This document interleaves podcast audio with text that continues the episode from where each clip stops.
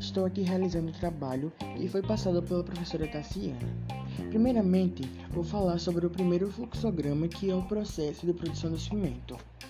Em primeiro lugar, as matérias-primas, calcário, argila, são moídas e misturadas até a formação da farinha crua. Logo em seguida, essa farinha é introduzida em forno onde é aquecido. Assim é produzido o clinker. Com a obtenção do clinker é adicionado alguns aditivos como escória, gesso, entre outros. Com isso é dada a origem de vários cimentos.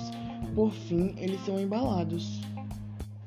O que mais me chamou a atenção na fabricação do cimento foi a calcinação das matérias-primas, que em alta temperatura é formado o clique e logo em seguida entra na etapa moagem com a adição de alguns aditivos como escória, gesso, entre outros tipos de aditivos.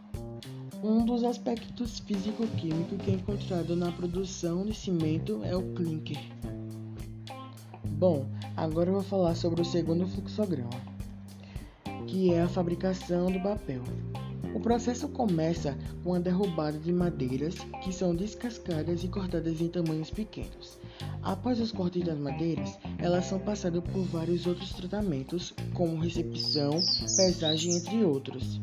Em seguida, as madeiras são cozidas junto com alguns agentes químicos diluídos em água.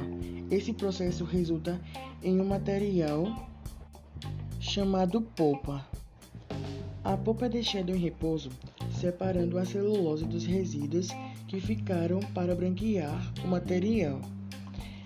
Ela é colocada em uma máquina no qual passa por uma esteira rolante, tornando uma grande folha.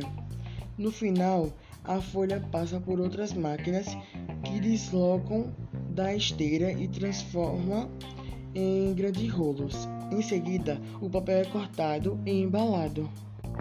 Uma das principais partes da fabricação do papel que mais me chamou a atenção foi o branqueamento, utilizando alguns produtos químicos como oxigênio, gás, dióxido de cloro, entre outros. O cozimento é um dos aspectos físico-químicos na fabricação do papel. Agora eu vou falar sobre os cálculos. Eu fiquei com o branqueamento da polpa. Primeiramente é preciso achar o M3.